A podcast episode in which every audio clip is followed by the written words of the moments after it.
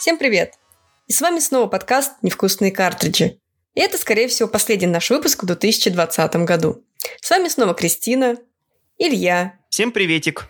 И Виталий. Всем здрасте. И сегодня у нас даже не последний выпуск в этом году, а можно сказать и последний выпуск десятилетия или одиннадцатилетия, смотря как вы оч- любите отчитывать десятилетия. В общем, мы решили подвести итоги уходящих 2010-2020 года в этом выпуске вспомнить о всех знаменательных событиях прошедших 11 лет, то какие платформы мы играли 10-11 лет назад, какие игры мы ждали и что происходило в мире Nintendo за все эти годы. И начнем мы, разумеется, с далекого 2010 года.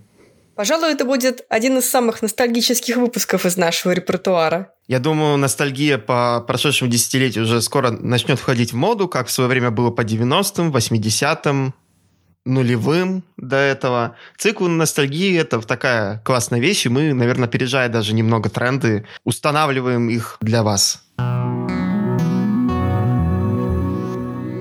Итак, 2010 год. Специально для тех, кто хочет узнать, каким образом мы отбирали самые интересные игры, мы запустили в паблике Хуаб vk.com clubhub. А, голосование в прошлом году и в этом году мы собирали список нашей редакции и потом открывали голосование в паблике. И по итогам голосования определяли, какие были самые популярные среди наших читателей. И таким образом мы определили, что Например, в 2010 году, который мы будем сейчас обсуждать, победителем стала Super Mario Galaxy 2, которая собрала 102 голоса. В 2010 году у Nintendo было, кстати, все очень хорошо. Она продолжала собирать сливки со своих успешных Nintendo Wii и DS, а тем временем за горизонтом маячила новая 3DS и ходили слухи о консолях конкурентов, но не более такого. Это был довольно-таки хороший год. Мы увидели такие игры, как Xenoblade Chronicles. Да, оригинал вышел аж 10 лет назад. А в этом году обновленная версия вышла для Nintendo Switch. Также Свет увидел сиквел Sin and Punishment под названием Star Successor. Это такая классическая, ну, как это называется, это рельсовый шутер. Я помню, я еще писала на нее обзор на стратег, и я всегда думала, что для меня этот жанр, ну, неподходящий какой-то, да, то есть, блин, рельсовый шутер, серьезно. А как оказалось, когда у тебя рельсовый шутер состоит из э, реально классного динамического геймплея, плюс классной музыки и сюжета интересного, то, в принципе, все складывается воедино, и игра начинает очень сильно доставлять. Хочу упомянуть тогда, пользуясь случаем, из рельсовых шутеров Panzer Dragoon Nord и Panzer Dragoon 2. как примеры таких рельсовых шутеров, которые просто создают великолепную атмосферу, которые прям интересно играть, потому что них динамический геймплей. Но опять же, Star Fox 64 всеми любимый, которые вот все играли там до просто до посинения, и потом на 3DS еще играли. Ну, Sin and Punishment, она, по-моему, на Nintendo 64 была просто очень крутой такой вот пострелушкой, которая прям затягивала своим геймплеем, но она не такая популярная была. Ну и потом, когда ее потом сделали на Wii, она тоже не стала такой мейнстримной, как Star Fox тот же. Это правда, да. Мейнстримно она не стала, но игра очень достойная. А кроме этого, Donkey Kong Country Returns очень тоже хорошая часть, э, такая solid платформера про Донки Конга. Kirby's Epic Yarn. Очень милая игра про вязаного Кирби, которая, кстати, впоследствии вышла также на 3DS э, в улучшенном тоже виде, поэтому, в принципе, можно поиграть э, в нее и на 3DS. И потом еще у нас был э, профессор Лейтон in and One Future. Ну, Лейтоны, они всегда хорошие, мне кажется, не было такой серии Лейтона, которая хоть как-то огорчала своим качеством головоломок. Они всегда держали планку, прям хоть даже вот минимальную. Но, опять же, я не играл во все части, поэтому... Жаль, что на Западе мы больше не увидим ни, ни одну игру из серии, потому что Level 5 сейчас будет заниматься только в Японии распространением игр, и все. У них там даже у себя в стране родной дела не очень, к сожалению. Ну да, ну, пока не выпускают такие игры по full прайсу, мне кажется, особых надежд на будущее нет. Но ничего, зато хорошие надежды на будущее были у Monster Hunter, который в том году вышел на Wii с тайтлом Monster Hunter Try, ну или Monster Hunter 3, если вы любите человеческие цифры. Да, ты 3 более как-то знакомо. Да.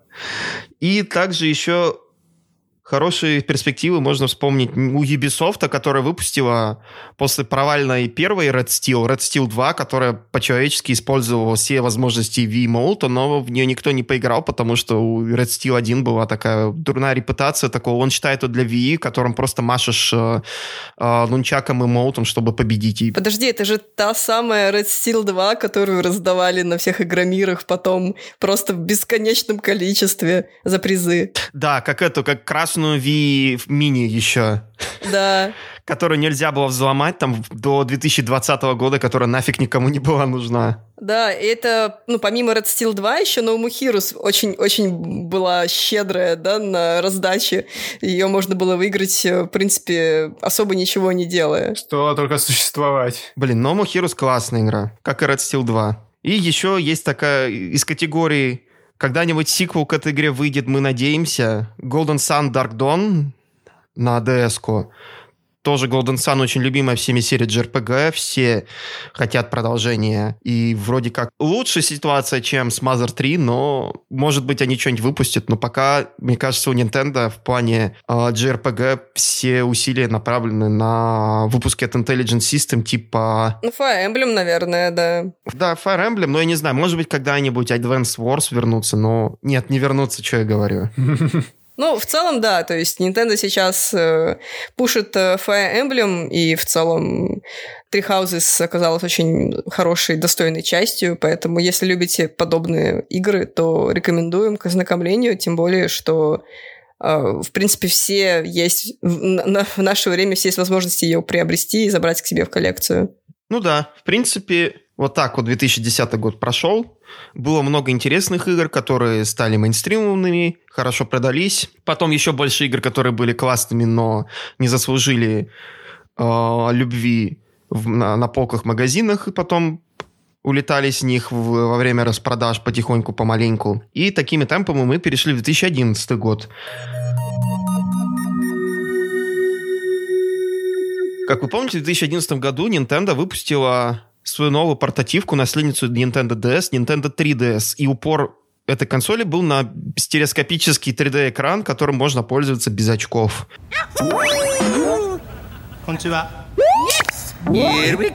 И в это же время Sony начала тизерить свою новую э, портативку под названием, тогда еще она называлась NGP, которая потом стала известна как э, PlayStation Vita когда одновременно, примерно в одно время вышли сначала 3DS, потом Vita, у 3DS дела пошли не очень хорошо, потому что ценник у нее был завышенный. Все просто смотрели на то, что у Vita железо было намного лучше, потом смотрели на ценник 3DS, такие, чё, Nintendo, вы чё, совсем уже... Ну, там помимо высокого ценника еще сама конструкция была очень хлипкая. Если помните самую первую ревизию 3DS, она была, во-первых, она была, по-моему, из глянцевого такого материала дурацкого совершенно. Вот э, Илья мне сейчас демонстрирует. У меня да. есть как раз первая ревизия этой консоли.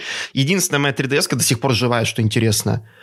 Но это не первая первая ревизия, как вот эти вот были, помните, которые вот аква, э, аква-голубой цвет был? Да, и... вот я про них, собственно, и говорю, причем... У меня вот черная есть. Я купил ее благодаря распродаже на видеоигр.нет за... За 4000.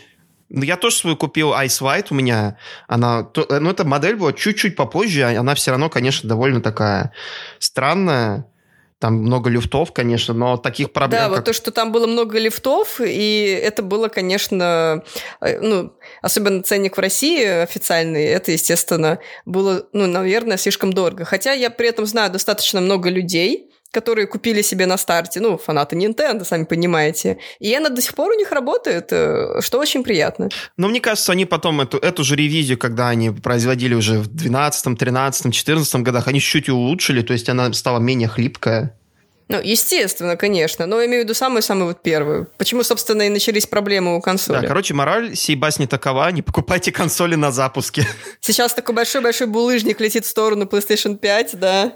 Жупау. И Xbox Series X тоже, в принципе, да.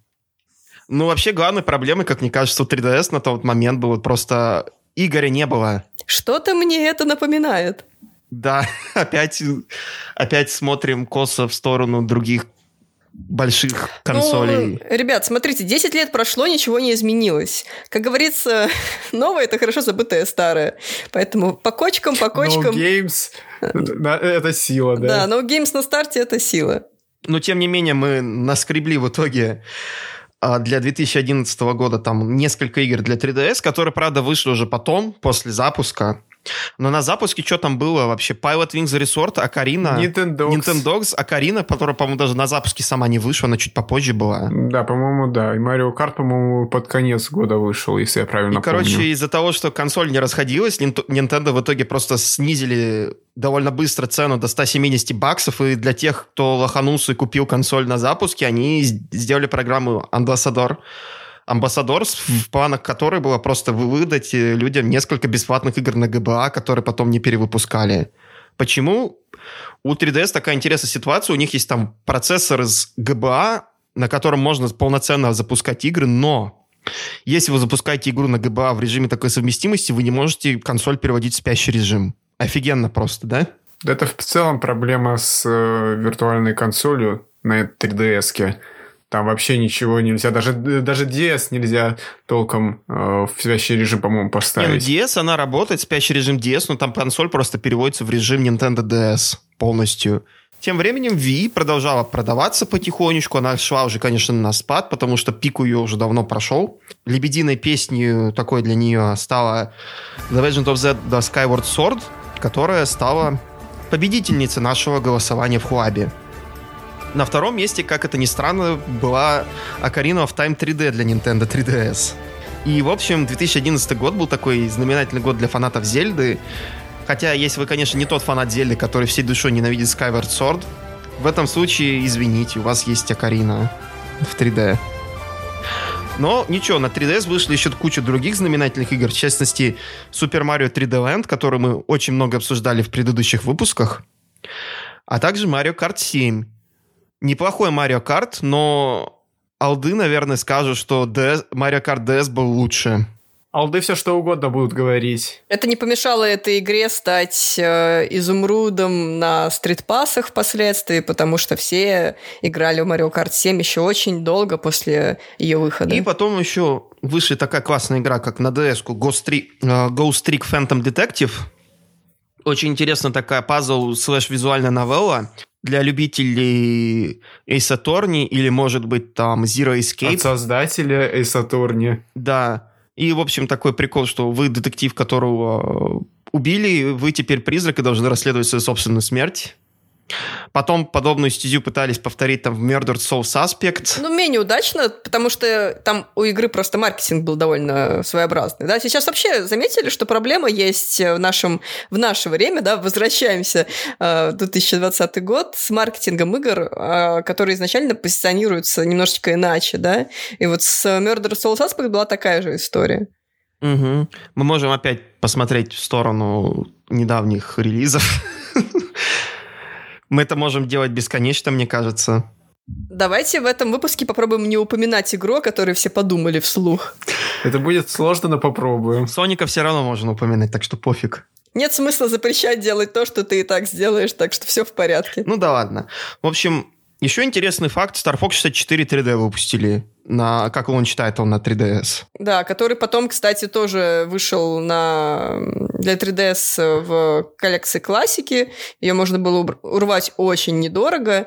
Но, опять же, такая довольно специфичная часть, сколько я понимаю, потому что видела много отрицательных отзывов о ней. Ну да, там много чего переделали по сравнению с оригиналом. Вообще там даже переозвучили всю озвучку, хотя, как потом выяснилось, после того, как хакеры взломали сервера Nintendo, оригинальная озвучка для Nintendo 64 у них была и в высоком качестве. Упс. То есть такое ощущение, что они кто-то ее потеряли. Но, в принципе, 64 3D неплохая часть, хотя, конечно, бы хотелось уже, чтобы хватит делать ремейк одной и той же первой части, и Nintendo посмотрела на это и сказала, ага, нет, и сделала еще один ремейк. Ну, об этом мы потом поговорим, когда в том году, когда она вышла. Ну, давайте тогда перейдем к 2012 году, который ознаменовался выходом Nintendo Wii U, всеми любимый, которую мы очень любим вспоминать и играем даже на ней очень часто. それでは Wii U プレミアムセット а в чем была особенность Wii U? В том, что у нее был отдельный геймпад с дополнительным экраном сенсорным, правда, не мультитач, к сожалению. Э, релиз произошел в конце года, поэтому игры для Wii все еще не выпускались, а Nintendo Wii U была представлена тогда в двух э, вариациях. Это Basic и Premium. Вот сейчас, на самом деле, в наше время очень смешно смотреть на количество памяти, которое было в консоли, да? То есть Basic-версия 8 гигабайт, из которой, я не знаю, там 80% занимала память системы, а Premium Edition, Premium, Premium Edition 32 гигабайта. 32, то есть... Аж 32 да. Зато какие премиальные 32. А там помимо премиальных 32 гигабайтов еще же шли а, какие-то, по-моему, очки, на которые ты тоже мог что-то приобрести себе какую-то игру. То есть там помимо великолепных 32 гигабайтов ты получал еще какую-то плюшку. Но видите, как хорошо я ее помню а, спустя там, 8 лет, да, что не помню. Поэтому особо ничего Premium Edition, кроме черного цвета, вам не давала. Еще она давала ножки, для, при помощи которых можно было ставить консоль вертикально. И подставку для геймпада пластмассовая. Две! Две! Да. Количество всяких разных пластиковых штук, которые шли с, с комплектом в консоли, она, конечно, поражала, потому что даже сейчас я иногда нахожу вот эти вот подставки под геймпад и вот эти все истории дополнительные. Что это такое? А, точно, это же от Wii U. А, а, а вы не поверите, у меня мама недавно нашла какую-то штуку дома от Wii U и такая, а что это? И я такая, о, мама, не пытайся понять. Это, использую это для подставку, как подставку для телефона. Очень удобно, между прочим. Да, я помню, я это занимал у друга Wii U, чтобы поиграть э, в Breath of the Wild до того, как я еще успел купить Switch. И у меня до сих пор... Я забыл ему отдать ножки от его консоли. И я до сих... Они у меня до сих пор валяются в коробке с, там, с играми для 3DS. Две черные ножки для Wii U Premium Edition черного цвета. Ты чувствуешь себя лучше от этого факта, более премиальным? Да, я чувствую себя очень премиально. Отлично. Я не знаю, что с этими ногами девать, делать, но спасибо, что они есть Nintendo. Ну, продолжая 2012 год, э, собственно, Nintendo 3DS э, начинала набирать обороты наконец-таки, получила много разных игр, и в тот же год была выпущена новая версия консоли, это Nintendo 3DS XL. Ну, наверняка у большей части наших слушателей именно она и была. То есть это была моя первая Nintendo 3DS XL, потому что, опять же, смотреть на маленькую 3DS с этим ужасным пластиком было многим грустно, поэтому Nintendo все-таки исправилась, выпустила более качественную качественную версию, которая, кстати, действительно получилась классная, потому что там еще и экраны были больше. Ну, единственная проблема, что там пиксели на этих экранах были размером с кулак, потому что там 240p экран, и у тебя там 4 с лишним дюйма, и в итоге у тебя вот такой зернистость экрана, это просто муа. Ну, мы же, блин, мы же всегда играли именно так. Ну, графони же не главное, ребят, ну вы что, забыли? Ну, опять же, ты потом посмотрел на PSP, там экран чуть недалеко от него ушло по качеству картинки. И ты такой, а, ну, Ладно, Nintendo, спасибо, что хоть так. Спасибо, что живой. И да, к слову, игры начали появляться на 3DS. И в частности, Kid Icarus Uprising, который стал победителем нашего опроса. Sorry to keep you Kid Icarus Uprising вообще, я не знаю, это, наверное, причина, по которой... А, да, кстати, ее делал Сакурай. И, наверное, это причина, по которой у него потом болели суставы много лет. И когда, когда он ходил лечиться, там это еще постоянно в Фамицу писали, что у Сакурай э, это ручки болят, он поэтому ему нужно упражнения делать было. И потом это аукнулось во время разработки Smash для 3DS и Wii U. Я прекрасно понимаю, почему они у него заболели, потому что, если вы помните схему управления Icarus Uprising, она она была настолько плохая, что для нее, для Kid Icarus пришлось выпускать еще один кусок пластика от Nintendo. Наша любимая штука. Да. Специальную подставку, при помощи которой вы могли поставить свой 3DS и стилусом целиться вводя стилусом по экрану, нацеливаться во врагов, стрелять при помощи левого или правого шифтов и передвигаться при помощи серклпада. Если вы думаете, блин, это очень неудобно, вы в это не играли, потому что это абсолютно неудобно, особенно когда вы играете чуть больше пяти минут. И когда вы начинаете играть на более высоких уровнях сложности, там надо ерзать по экрану очень быстро, еще вы экран можете поцарапать. Если у вас наклеенная пленка, то вы могли просто взять и ногтем начать это нажимать на экран. Так было даже намного удобнее. Не вспоминается Sega Tower. Или это, знаешь, как было Metroid Prime Hunters, когда выпускали, там, по-моему, даже стилус, который нацеплялся резинкой на большой палец. Была такая штука. Я могу вспомнить, э, в принципе, вот этот вот сам момент игры в Kid Icarus Uprising, когда ты очень сильно готовишься к тому, чтобы поиграть в эту игру. Тебе нужно удобно сесть, удобно подставить эту подставку, да, и начать игровую сессию. То есть э, это было максимально неудобно для портативной консоли. Да, потом после игры отложил приставку, отложил подставку, там сделал компресс на уставшую правую руку, там, чтобы у тебя она не ныла от туннельного синдрома, и отдыхаешь, потому что еще глаза от эффекта 3D болят. Я помню, еще в комплекте с этой чудесной подставкой шли три, кажется, AR-карточки, и можно было еще поразвлекаться с режимом AR, которую завезли в 3DS. Ну, ее хватало ровно, наверное, на 5 минут, но это было довольно забавно. Да, это было прикольно. Я вот первое время, когда купил 3DS, я как раз таки что и делал, что баловался с этими AR карточками, там еще с этой игрой, где типа делаешь фотку себя, а потом стреляешь по ней. Номером два у нас по списку популярности в Хуабе был Pokemon Black and White 2, который вышел на Nintendo DS, а не на 3DS. Но ничего, потом Game Freak подтянулись уже к следующему году, начали выпускать покемонов в онлайновой серии на новой, на новой платформе. Также на Wii U вышли New Super Mario Bros. U, великолепнейший launch title, System Seller, просто показатель, как, насколько мощной графически являлась Wii U.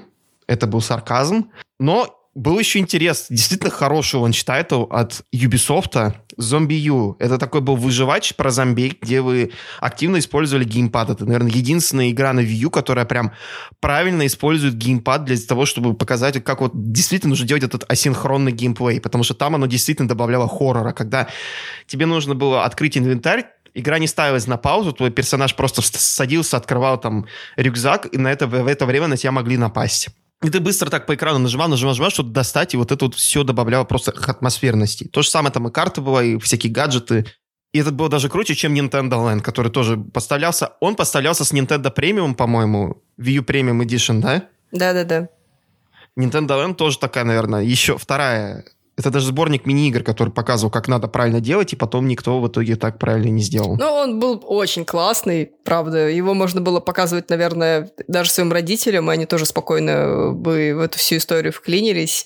Я помню, от Nintendo Land было очень много положительных эмоций, и если вдруг вы не играли, то очень советую. То есть, если там сейчас очень сильно людям нравится Astra Room, да, вот э, на PlayStation 5, то примерно так же выглядел Nintendo Land на старте Wii U. Да, Nintendo Land вообще очень классная игра с друзьями. То есть, наверное, лучшая пати-игра. И еще на Wii тем временем еще вышел Mario Party, Party 9. Не очень хорошая игра для вечеринок, которую выпустил Indie Cube вместе с Nintendo. И это одна из тех дурацких частей Mario Party, которая была про вагонетку. Да все версии, которые выпускала N-Cube, они такие себе. Ну, честно говоря, у Mario Party вообще было много проблем. Даже на Wii U версия тоже была достаточно своеобразная. Так что... Специфическая. Не задалось почему-то у серии. Я думаю, на этом мы закончим. Да, давайте только вспомним то, что в 2012 году, помимо всего того, что мы сейчас обсудили, также было очень важное событие для российских фанатов. Э, в этом году официально Nintendo появилась в России. Да, в 2012 году Nintendo появилась официально на Игромире, не при помощи нового диска, не при помощи каких-то сторонних контор, а напрямую. Вообще самое, что интересное, Яш Хададжи, который стал директором э, Nintendo России, он еще в 2011 году был на запуске The Legend of Zelda uh, Skyward Sword. По-моему, был такое, да. Ну, я просто смотрел э, какой-то ролик, может быть, на Ото, может быть, не от него. Ну, короче, какой-то старый ролик был с запуска, и там был Яша который по-хорошему становится только через год директором, но он уже там что-то заправлял, как я понимаю. Ну, зная, как устроены японские компании, в принципе, это неудивительно. Ну, это для него было такое, в 11 было боевое крещение, а в 12 году он повел Nintendo в битву. Ну ладно, давайте перейдем к 2013 году. И в 2013 году у Nintendo на рынке портативок все было хорошо. Несмотря на то, что Vita была мощнее и круче, Sony не особо захотели ее продвигать. Потому что они поняли, что у них есть PlayStation 4, и зачем вообще-то нужна Vita. И Remote Play. Так оно и пошло. Vita потом в итоге долго-долго так это находилась на скамейке запасных, и в нее кидали там всякие индюшки. И то, что из Японии портировали. На 3DS выходила куча вы... интересных игр, даже вышла удешевленная версия 3DS под названием Nintendo 2DS. Логично, да? Вот этот, помните, топорик, который топорик, лопата. Особенно с жителем из Animal Crossing. Да, был такой мем в свое время. Когда я вижу первую ревизию Nintendo 2DS, не могу перестать вспоминать мем с Джеком Николсоном из «Сияния», который вместо топора держит именно эту консоль. Here's Johnny! И Nintendo 2DS вообще такая интересная консоль, потому что она, с одной стороны, удешевленная, но с другой стороны, она объективно удобнее, чем оригинальная версии 3DS просто для длинной игры. Потому что, во-первых, она шире чуть-чуть. А, она толще, и она в нее больше э, шифты намного удобнее, чем на оригинальной 3DS. И, может быть, чем на 3DS XL. И специально, чтобы дети ее не сломали, они еще сделали так, чтобы эта консоль была монолитной. В общем, интересная вещь. Разумеется, 3D очки из нее вырезали, потому что к тому моменту уже было понятно, что этот гиммик нафиг никому не нужен. Просто гоните покемонов, и будут э, деньги идти. Ну, я бы сказала, что эта версия была больше напа- направлена на детей, что ли. То есть э, как бы зачем детям режим 3D и... Ну, то есть она позиционировалась больше как такой дополнительный аксессуар для ребенка, чем для какого-то гика. Да, да особенно учитывая, что режим 3D не рекомендовался для детей младше 6 лет. Это на каждой коробке для игр 3DS было указано. Ну, самое что интересное, на коробке из-под 2DS все равно был возрастной рейтинг 6+, 7+, даже несмотря на то, что они вырезали этот 3D. Ну, учитывая то, как вообще системы возрастных этих всех цензоров устроены, мне кажется, что пытаться под отдельную железку выбить отдельный другой э, рейтинг, это очень тяжело. Несмотря на старания Nintendo, Wii U, она, к сожалению, в 2013 году не смогла завоевать себе место под солнцем и благополучно скатилась э, в такую второстепенную консоль, которую покупали себе фанаты видеоигр и фанаты Nintendo, чтобы поиграть периодически в эксклюзивы от Большой N. И не мудрено, что поэтому самой популярной игрой 2013 года, по мнению читателей Хуаба, стал Super Mario 3D World. И на втором месте у нас была Legend, The Legend of Zelda Link Between Worlds. Очень крутая игра, топ-дауновая Зельда, сиквел слэш ремейк Link to the Past. Всем советам к ознакомлению. И она такая еще, наверное, была таким отголоском open world, который, того open world, о котором мы все время мечтали в Зельде и которого хотели еще в Skyward Sword, но не сложилось. И тут это получилось, и все ждали, ой, а прикиньте, как это будет, если такая свобода будет в 3D Зельде. Да, помимо этого, на самом деле, в этом году было очень много разных других важных релизов. Ну, для себя, наверное, отмечу Pokemon X и Y. Это была та самая игра, ради которой я купила себе 3DS. И, в принципе, очень сильно осталась довольна. Также в этом году вышел Animal Crossing New Leaf, тоже очень популярный в России title. Правда, в тот момент он вышел на английском, да, но что не помешало ему все равно очень нехорошо перформить. Ну и, конечно, Fire Emblem Awakening и Luigi's Mansion 2. Тоже очень обе мощные довольно игры, поэтому, в принципе, для всех владельцев 3DS было на, на любой вкус, э, на самом деле, проект. И тем временем еще там от third party были а, со стороны Капкома Phoenix Wright и Satoни Dual Destinies. Такая себе. Виталий, твой ход.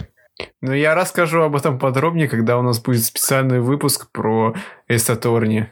Ну, и еще тем временем на Wii U выходили такие классные вещи, как The Wonderful 101 от uh, Platinum Games. Наверное, лучшая игра, которую никто никогда... Не понял. Она просто, по-моему, сколько-то нам 100 тысяч копий продалась в итоге? Или сколько там было? Просто ну, минимальное очень, очень количество. Мало, скажем так. Да. Еще на Wii U наконец-то вышел Rayman Legends, который отложили в прошлом году, потому что Ubisoft увидела, что происходит с Wii U. Такие, не, ребята, давайте мы это портируем на все остальные платформы, и портировали. С э, не, непонятно каким управлением, учитывая то, что первоначально все затачивалось под геймпад Wii U.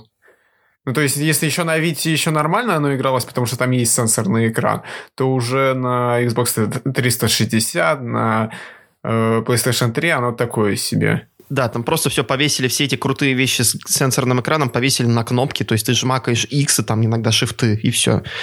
И еще вышел Pikmin 3, очень классная игра. Если вы играли на GameCube на Wii Pikmin, Pikmin 2, обязательно к ознакомлению. Не самая, наверное, популярная игра в линейке, но очень любимая игра Сигеру Миямото, как мы поняли. Ну, она сейчас доступна на свече, поэтому, в принципе, ознакомиться можно, правда, по full прайсу. Подводя итоги 2013 года, 3DS вполне себе спокойно обошла в продажах PlayStation Vita и выбилась вперед, стала лидером портативного рынка. А Wii U с Wii U не задалось, и Nintendo пришлось пилить эксклюзивы самостоятельно. Да, поддерживать консоль, чтобы как-то поддержать людей, которые это приобрели. Камень в огород Sony.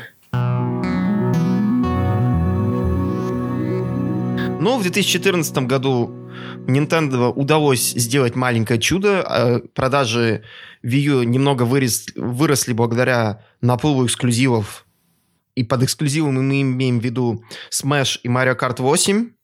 И продажи 3DS продолжали до сих пор все еще расти. Консоль всем нравилась, все покупали покемонов. А в конце года для Японии и Австралии анонсировали New Nintendo 3DS и 3DS XL, или 3DS LL в Японии.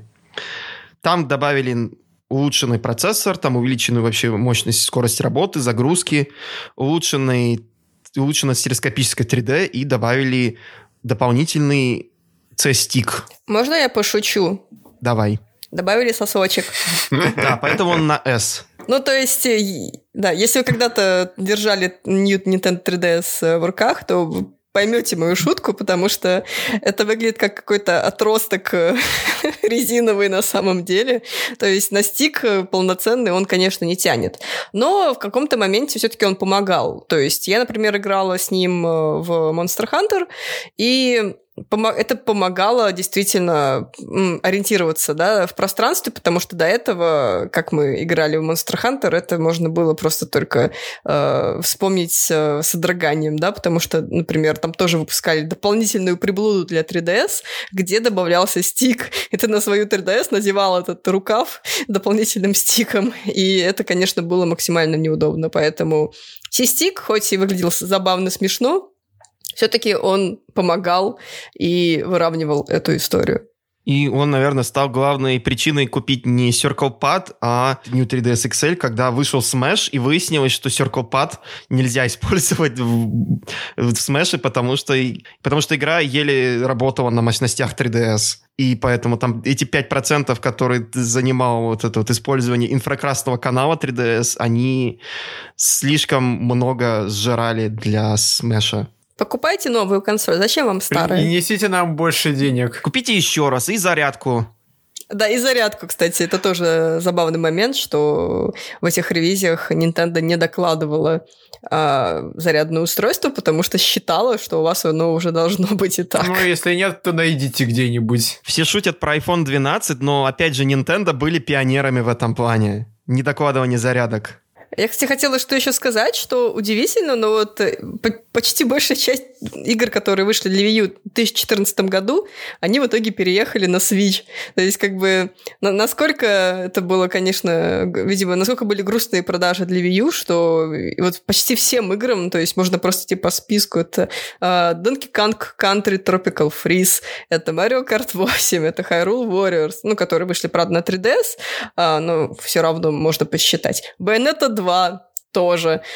Ну, Smash, ну, вышел новый, хорошо. Но сам факт того, что так много игр в итоге получили второе перерождение, конечно, забавляет. Да. И победителем голосования в Хуабе стала Bayonetta 2, и второе место занял Mario Kart 8, понятно, а третий покемон Омега Руби и Альфа Сапфир. Очень классные игры. Думаю, они заслужили свое место в тройке самых популярных. На четвертом, как еще понял, у нас Shin Megami Tensei 4. Тоже классная игра, рекомендуем. Да, который вышел спустя там кучу времени после релиза в Японии и только в digital-версии, да. кстати. Вообще было много всяких интересных мемных игр. Kirby Triple Deluxe очень хорошая игра, веселая такая, но скажем так, ее сиквел намного лучше, чем Triple Deluxe, как по мне. Это которая Robobot? Robobot, да. Да, Robobot хороший. Triple, да, Triple Deluxe это, наверное, такая квинтэссенция Кирби. И в целом никаких откровений. Ты, в принципе, получаешь именно то, что ты ожидаешь от игры про Кирби. Но я бы хотела, наверное, обратить внимание в этом списке на игру Tomodachi Life, да, да, которая, да. кстати, а, наименее всего голосов собрала, но это была очень веселая, очень японская игра, где ты населял остров своими кумирами, друзьями, знакомыми, придуманными персонажами, кем угодно, и смотрел смотрел, как они существуют в общем мире и играют мини-игры совершенно смешные, непонятные. Эта игра, в нее надо просто поиграть, потому что она очень прикольная. Ну, собственно, про Tomodachi Life, точнее, про то, что из нее вышло. Мы рассказывали в выпуске про мобильные игры, а, собственно, Miitomo, да, это, в принципе, очень похоже на то, что было в Tomodachi Life. Сейчас, конечно, в Tomodachi Life играть уже, наверное, никому не рекомендую, но в то время это было реально очень прикольная, веселая вещь. Да, это была невероятно мемная штука, когда можно было своих друзей или, не знаю, каких-то там звезд пытаться их там поженить, и все это было настолько смешно, что, да, это просто ради таких дурацких моментов, когда, вы не знаете, там у вас ваши друзья, которые ненавидят в реальности друг друга, там решили внезапно пожениться, это можно было просто сидеть часами ржать от такой фигни. Там еще был прикольный голосовой синтезатор, и очень много, когда игра вышла в Твиттере, а, там можно было сделать еще песню. То есть ты писал в игре какой-то текст, и персонаж это пел вот этим голосовым синтезатором. Поэтому тоже очень много мемных э, вещей тогда завирусилось благодаря Tomodachi Life.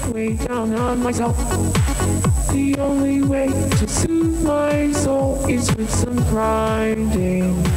Ну, в Tomodachi вообще там просто было куча всяких абсурдных ситуаций. Она там сама по себе просто была невероятно дикая, смешная. Ну, если в целом говорить, то это, по сути, тамагочи на максималках. На спидах, скорее.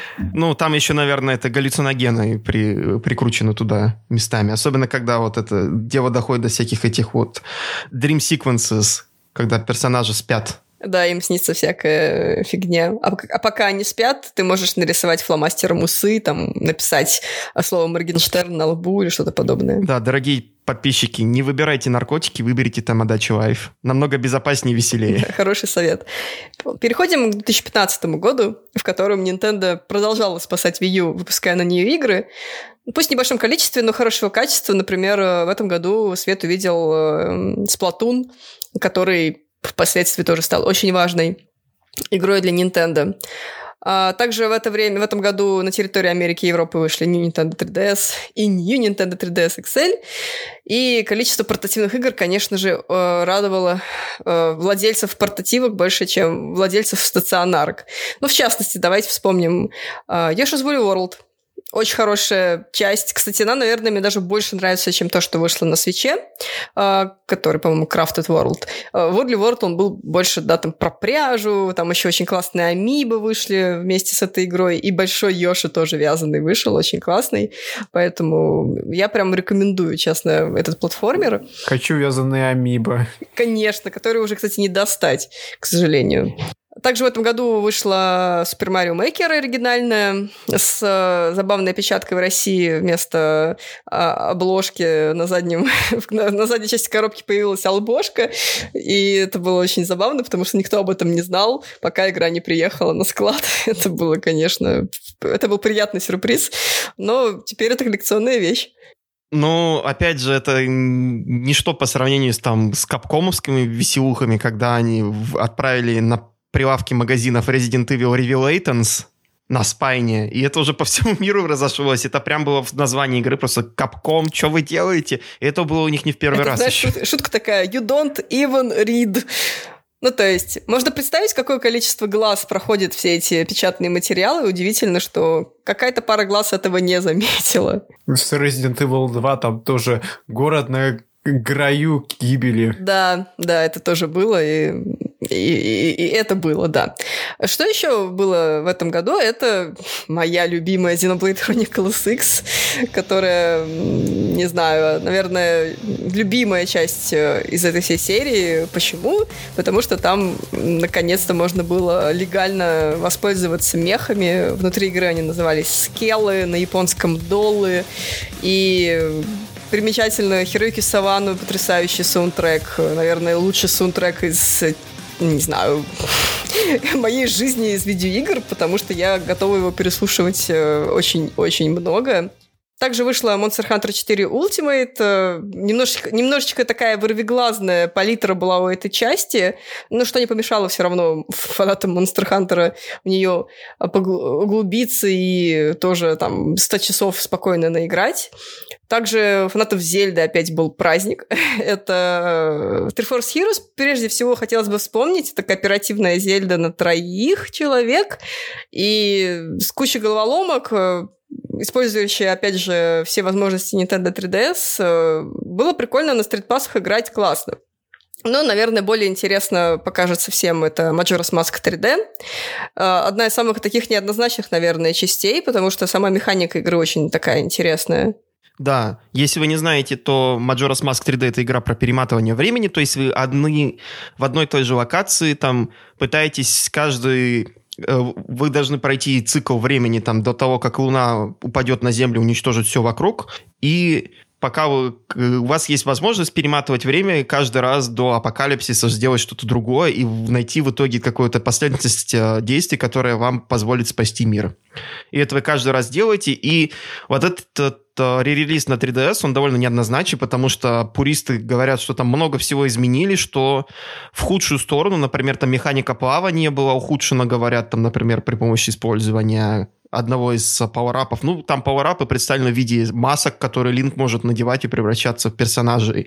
А в другие расы из э, королевства это даже не Хайрубу, это, ну, в общем, от этого мира Зельды. Но, тем не менее, когда она вышла, всем она очень понравилась, потому что, наверное, был лучший способ играть в эту игру в нормальном фреймрейте, а не как на Nintendo 64, где там было, сколько там, 18-16 кадров в секунду, а тут можно было поиграть в тридцатки на обыкновенный 3DS и на New 3DS. Она играла чуть ли не в 60, по-моему. Если вас интересует, поиграйте в обе версии, но я думаю, вам понравится версия для 3DS, хотя с небольшими оговорками. Серия Марио Луиджи продолжала существовать, серию и она пересеклась с серией Paper Mario, вышла с Mario Luigi Paper Jam Bros. Классная игра. Ну, неплохая игра. На фоне Dream Team в 2013 году это прям а, просто конфетка. Особенно э, локализация. Кстати, Paper Jam Bros. это была первая вообще игра в серии в моей жизни, и мне тоже на самом деле понравилось. Но, конечно, геймплей в какой-то момент начинает надоедать. Ну, основная проблема это в поисках то, да, но опять же, все это намного лучше, чем было в э, Dream Team Bros.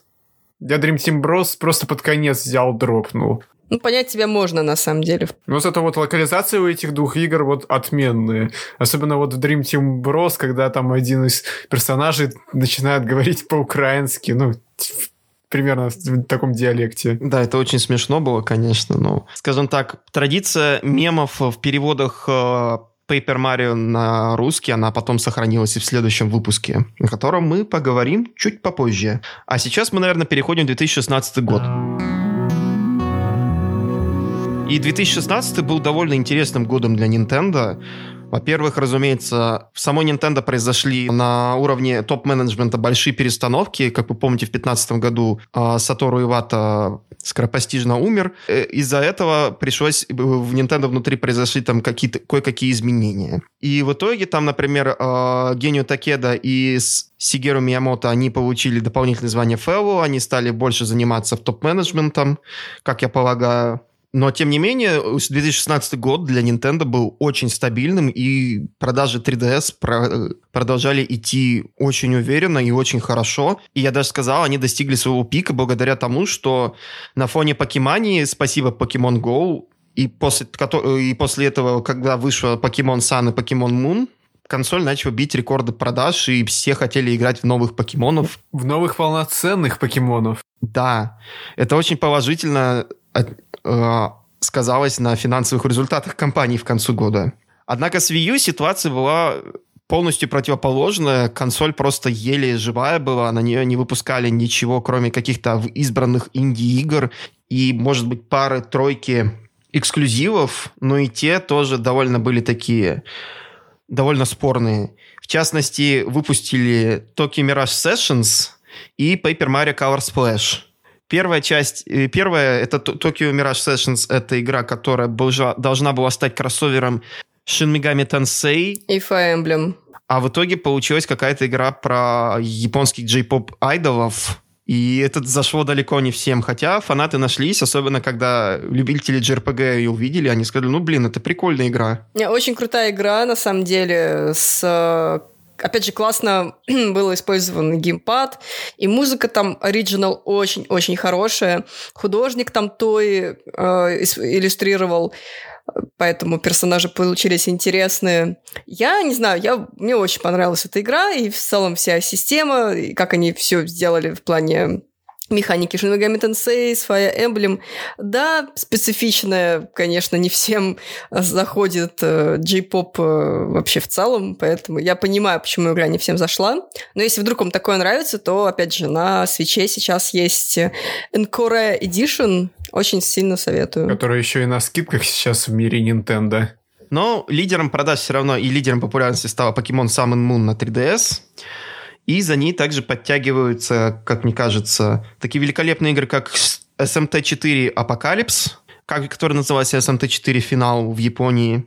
Потом на 3DS еще вышла Fire Emblem Fates. Которая была в трех разных э, изданиях. Они решили хайпануть как с покемонами. Там была Burst Light и Conquest, и еще одна часть, честно говоря, не помню, то ли Revelations, то ли еще как-то, и она была в, включена в издание коллекционное, где были все три игры. Да, это был полнейший дурдом. Ну, давайте вспомним еще важную игру для, в целом для Nintendo. Ну, наверное, важную.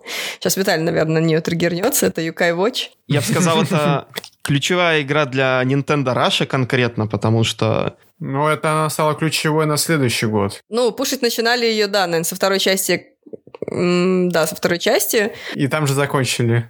да, там же закончили, да. Но в первой части тоже, ну, я, я считаю, что стоит ее упомянуть, потому что это была... Это были такие новые покемоны, но прям максимально в японской стилистике, да, потому что Юкай вообще в целом это по э, мифологии Японии пошла вся эта история, и, и как бы Level 5 э, про это сделали игру.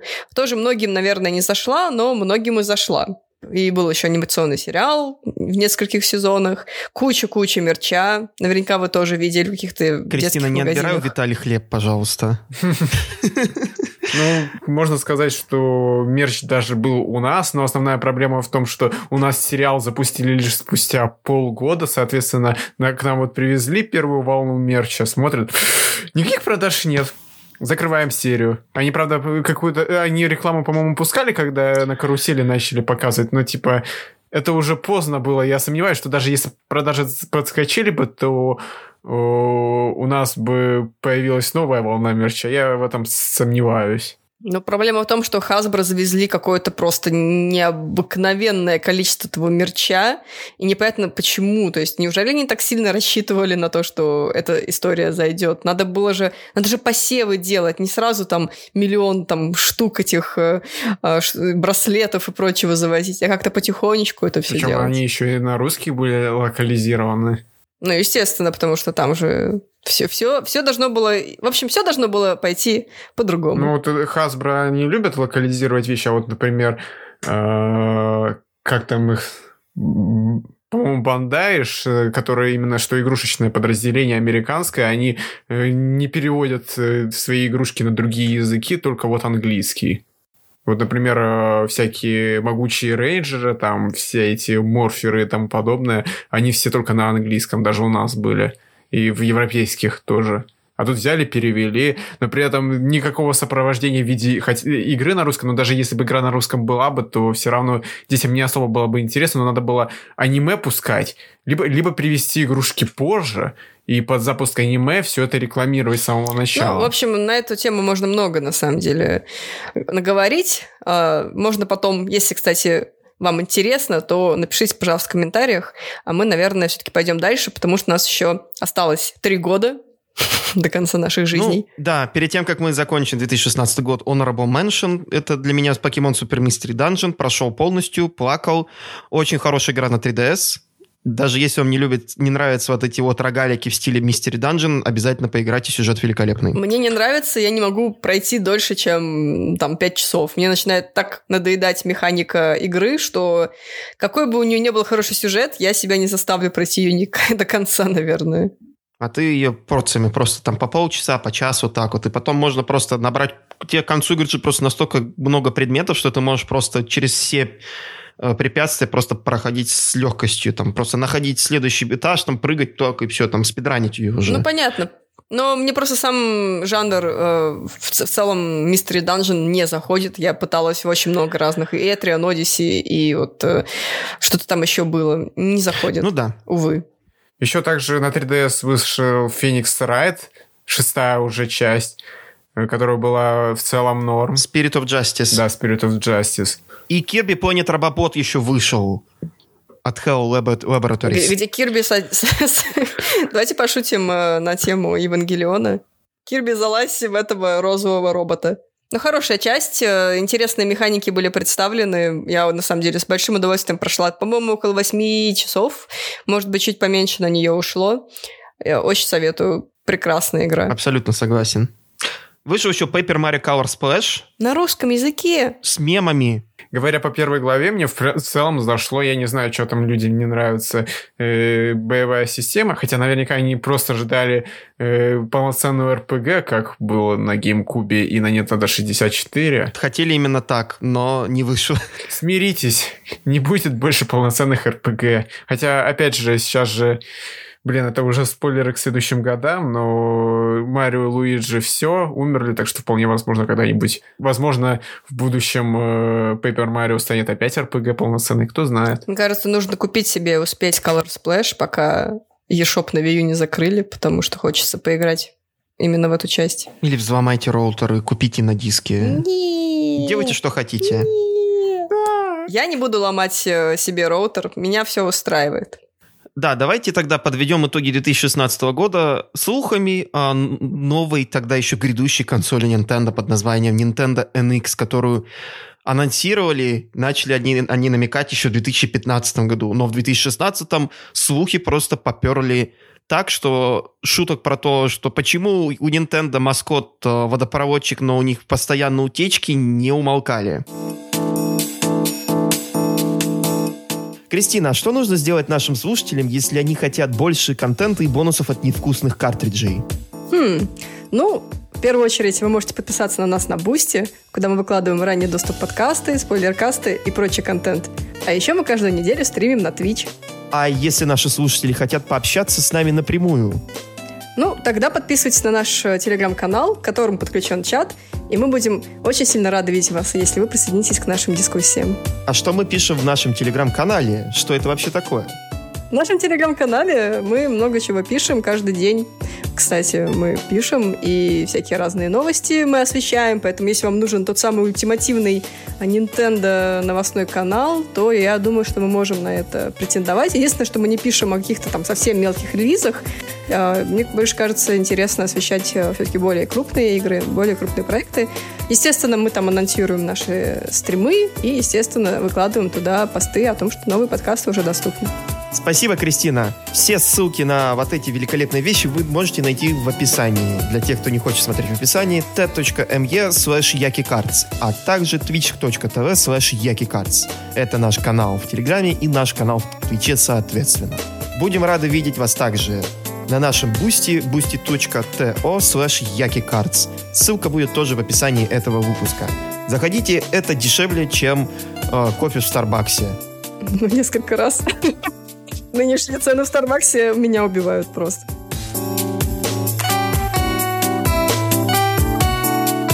Итак, мы прошли в 2017 год, когда на волне вот этого хайпа Nintendo выпустила все-таки наконец-то преемника Wii U под названием Nintendo Switch.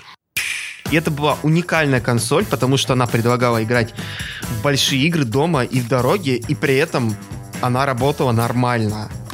А по сравнению с другими попытками сделать точно такую же, не знаю, например, от Sega, когда они сделали Sega Nomad, которая играла, позволяла играть в Mega Drive. Там вообще был дурдом, просто такая байда, которая сжирала батарейки за час. А что скажешь по поводу NVIDIA Shield? Ну, это неполноценная приставка, это Android. Ну да. Я считаю, что Android это немного неполноценно. Но NVIDIA Shield, наверное, вдохновила Nintendo, поскольку они пошли именно к NVIDIA за новой начинкой для консолей. И, в принципе, получилось у них очень неплохо. Такая очень мощная портативка, которая могла быть и неплохой стационаркой. Конечно, можно придираться, но мне кажется, что финальный результат вышел, вышел крутой. Точно так же, как крутой вышел и долгожданная Zelda Breath of the Wild, которую анонсировали еще для Wii U, и которую переносили, наверное, больше, чем игру, которую не стоит называть. Это прям как Волан-де-Морт. Да, на нас наставили древнее заклятие. Если мы назовем название этой игры, то к нам прилетят злые поляки. Ну да, кстати, это была первая Зельда. Первая же Зельда, которая получила локализацию на русский. Да. Да. Ну, по крайней мере, офици... если говорить официально, то да, это первая локализация Зельды на русском языке.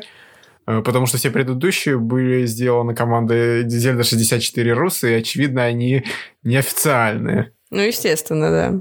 Breath of the Wild была прям прорывной игрой, бесконечные десятки, все ее обожали, я тоже ее очень полюбил, я просто приходил каждый день, играл на Wii U там у себя в комнате, просто вот каждый день ждал, когда это закончу за своими делами, приду к себе и просто начну играть в нее, залипать там часами. Это было великолепно, офигенно просто. Такого игрового experience'а давно не видел на Wii U.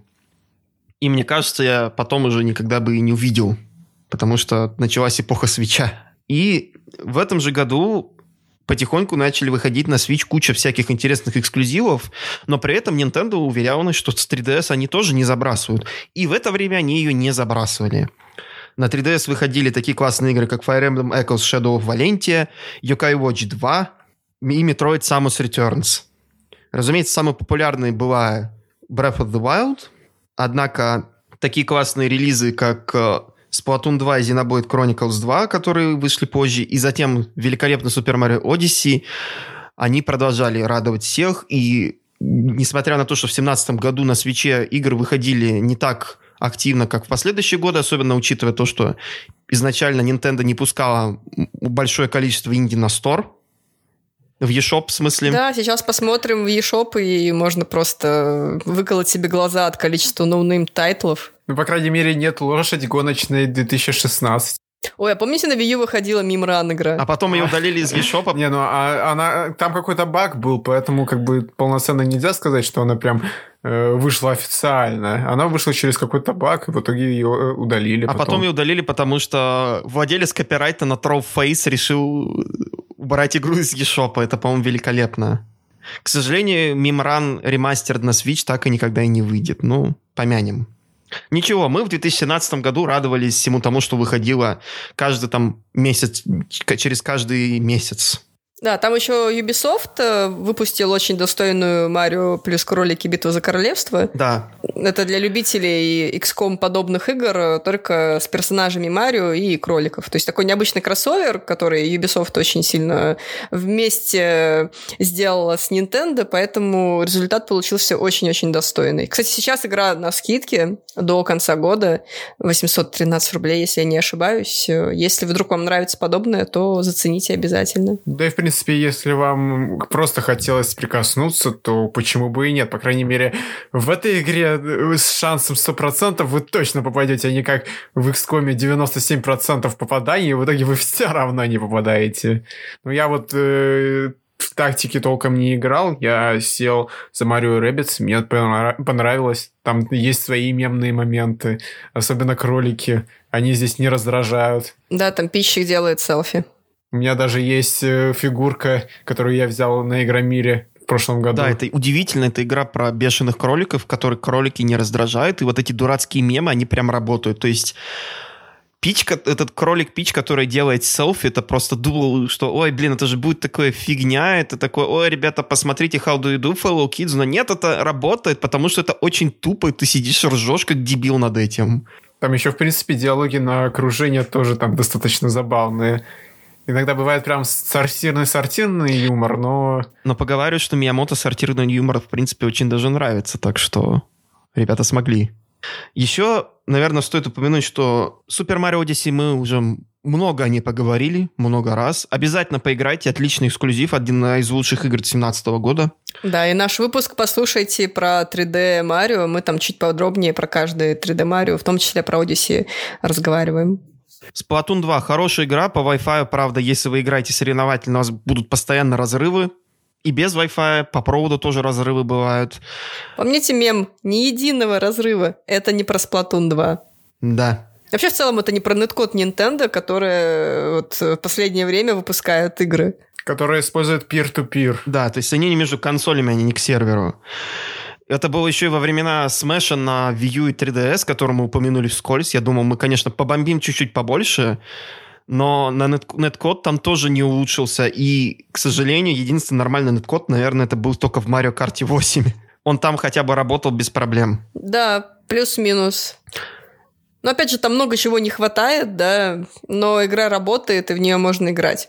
А в Super Smash Bros., особенно когда вот мы сейчас будем говорить про следующий год, а, в Ultimate тоже были проблемы Да. большие с этим, и до сих пор наверняка они есть. Это когда ты играешь, играешь, у тебя персонаж начинает замедляться, и тебя просто выкидывают из игры. Спасибо, Nintendo. Все великолепно. Говоря про 17 год, нельзя не упомянуть тот факт, что э, для 3DS вышла последняя игра на русском языке, причем полностью на русском языке. Это, э, ну, мы уже упоминали о ней, но просто сам факт, что, что это последняя игра на русском языке, это Yokai Watch 2.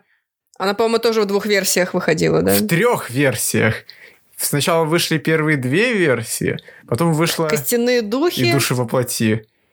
И потом вышло э, под конец года улучшенное издание «Мыслящие призраки». И все, дальше на русском э, языке игр не выходило, даже про Марио. Там же... То есть вы понимаете, да? А, то есть все идет хорошо у Nintendo в России, игры продаются, консоли продаются, Зельда, там многие взяли Breath of the Wild, а, точнее взяли консоли ради этой игры. И что делает Nintendo в этот момент? Перестает переводить игры на русский язык. К сожалению. Да, Якай Watch 2 вообще она ж прикольная была. Ну вот, Вполне себе хорошая игра. да, если выбирать Yokai Watch 1 и Yokai Watch 2, я скажу Yokai Watch 2. А почему? по сути, все то, что, э, все, что есть в Yokai Watch э, 1, они перенесли в Yokai Watch 2 и при этом сделали еще лучше. Во-вторых, там более целостный сюжет. Если в Yokai Watch 1, если я правильно помню, там это больше как эпизод из сериала, при этом, ну, какое-то, конечно, подобие арки там есть, но она там больше раскрывается э, э, прям аж под конец, а все остальное между ними это филлеры. То во второй части все оно связано. Все эпизоды, скажем так. А мыслящие призраки, это получается, там добавили новую главу там какую-то? А, Добавили новые локации, новых юкаев, и можно подружиться с э, юкаями, кланами нехороших. Да, то есть Якая, они делятся на кланы. То есть можешь быстренько пояснить тогда, потому что немного запутался. Кланы это что у нас? А, Скажем так, они дают какие-то определенные бафы Это как это элементальные способности или камень, ножницы, бумага в Fire Emblem, Ну, да? Это не камень, ножницы, бумага, это просто как бафы. Ну, это все очень сложно в Yokai Watch объяснить. Короче, надо играть, да? Да. Э, давайте, раз уже упомянули камень, ножницы, бумага. Shadows of Valentia. Интересный такой релиз вообще был. Э, такой, это, по-моему, ремейк э, Fire Emblem с, суп- с не Супер Фамикома, даже с первого Фамикома. В принципе, он, конечно, потому что сейчас вот пошла просто после Awakening волна Fire Emblem, он не запомнился, но отзывы на него были очень неплохие.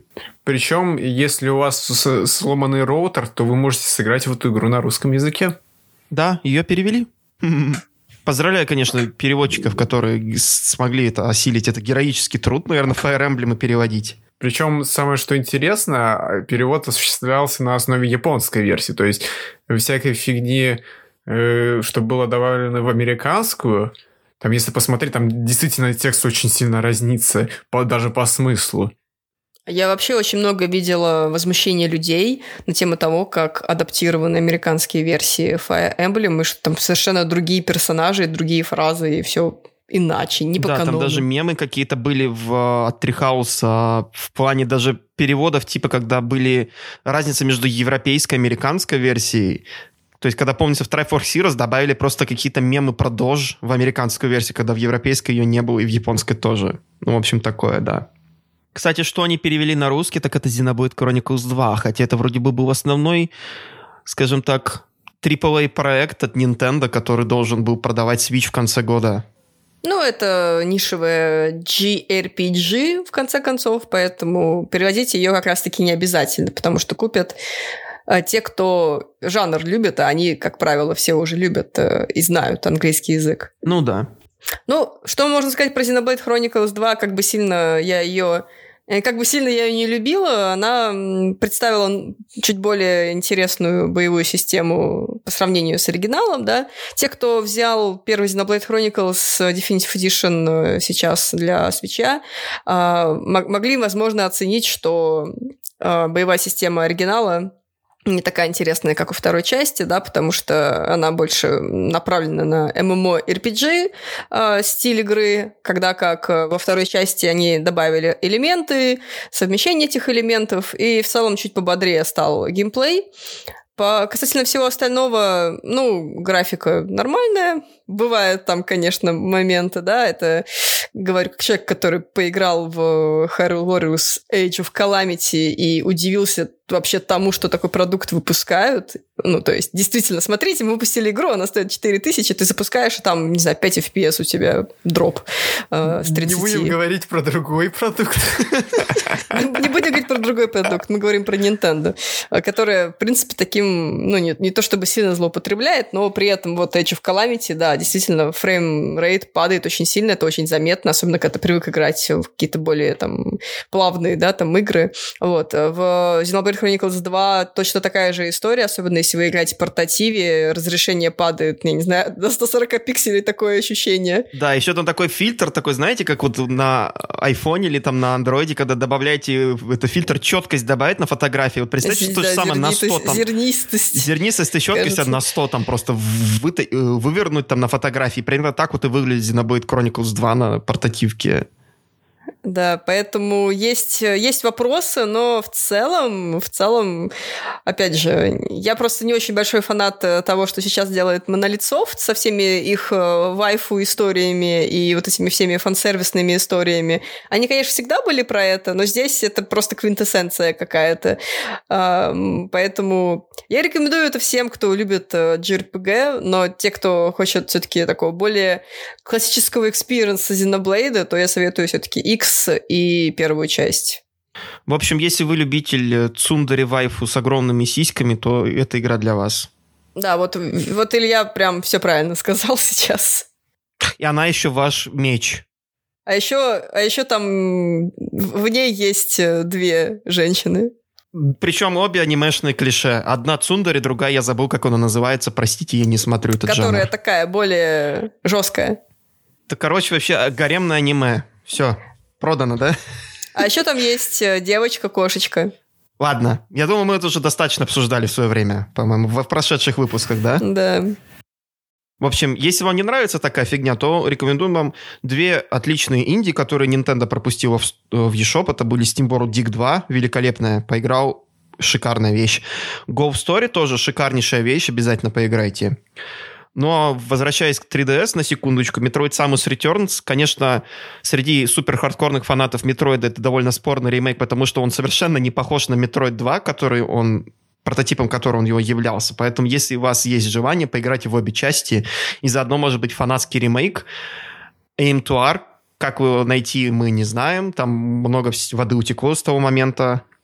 Но мне лично Samus Returns понравилось. Хотя она, конечно, немного монотонная была, но мне кажется, что это прям очень сильная Metroid игра и прям полноценное возвращение 2D метроидов на консоли. Хочу продолжение, в общем, от тех же ребят. Кстати, от э, что самое интересное, выпустили эту игру ребята, которые делали Castlevania Symphony, не Symphony, а Lords of Shadow, да. Самую ненавидимую, наверное, Castlevania хардкорными фанатами. Испанцы все-таки смогли Особенно, когда им дают нормальный бюджет и нормальный direction, это было круто. В общем, я думаю, мы хорошо подвели итоги 2017 года. Довольно обширный год, куча событий, куча анонсов, куча хороших игр. Можно говорить о 2017 году часами. Но мы переходим плавно в 2018 год. А в 2017 году Nintendo 3DS начинала сбавлять обороты, а Switch, наоборот, оборот продолжал набирать. И выходили на Switch игры не только от Nintendo, но и от других крупных компаний. Не стоит забывать, конечно, про Индии. На, в этом году Индии появляется стало намного больше. А на 3DS начинались проблемы как с Индией, как с AAA тайтлами, но зато туда потихонечку, как обычно, выходили всякие порты с Wii U и ремейки Марио и Луиджи. И в частности, самой популярной игрой, которая вышла в 2017 году на Switch, это была Super Smash Bros. Ultimate, также известно как Everyone is Here, также известно как Сакурай никогда не будет спать в своей жизни, пока он делает эту серию игр. Пока он существует. Ну, на последнем директе он был какой-то удивительно веселый, удивительно мемный, смеялся и шутил постоянно. Поэтому я склонна предположить, что у него все начало налаживаться. Я надеюсь. Возможно, это был нервный смех. Нет, это было именно не нервно, он был максимально расслабленный, был максимально вообще... Э, вот, то есть, он бы именно так себя вел, если бы ты его встретил в реальной жизни, мне кажется, потому что у него видно и команда очень сильно, они там на одной волне, и в целом ну, круто, круто. Правда, единственное, что меня смутило вот последнем этом вот э, э, Direct, это то, что стики очень уж громко классуют у Сакурая, поэтому СМР зашел слишком далеко. Да, еще стоит отметить тогда, раз уже мы заговорили о свече, что на Switch вышли покемоны. Покемон Let's Go Pikachu и Eevee.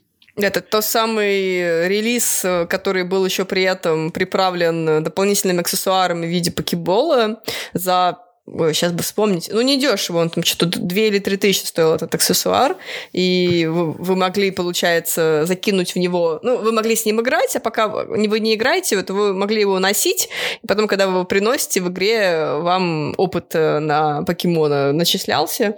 И там еще была удивительная механика Pokemon Go э, в плане, когда вы ловите покемонов, а битвы остались классическими. В целом, релиз, кстати, хороший получился интересный. Ну и потом графон переехал впоследствии в Sword and Shield. Кому-то покажет, что графон в этом, в Let's Go все-таки поприятнее, потому что он такой более это, мультяшный, такой мимимишный, чем в... Он поприятнее, он там, да, немножко другой стиль и немножко другие локации, все-таки потому что это ремейк э, Pokemon Yellow. Второй ремейк Pokemon Yellow, да, это как Fire Red. Вот, а, да, Sword and Shield все-таки это новая игра, и они еще там эти Wild Area представили в первый раз где-то тоже FPS падает, и все плохо вообще в целом графически. Да что что такое Nintendo? Game Freak. Мне кажется, Nintendo пытается в то, что она не может съесть, да, то есть вот эти все новые технологии там пытается в свои игры добавить, которые железо просто тупо не тянет. Скорее, это проблема Game Freak'а, которые не научились оптимизировать код своих игр под железо у них и 3DS там часто такая фигня была, что просто frame rate проседал до, до нельзя, особенно когда были битвы 2 на 2. Да, было такое дело.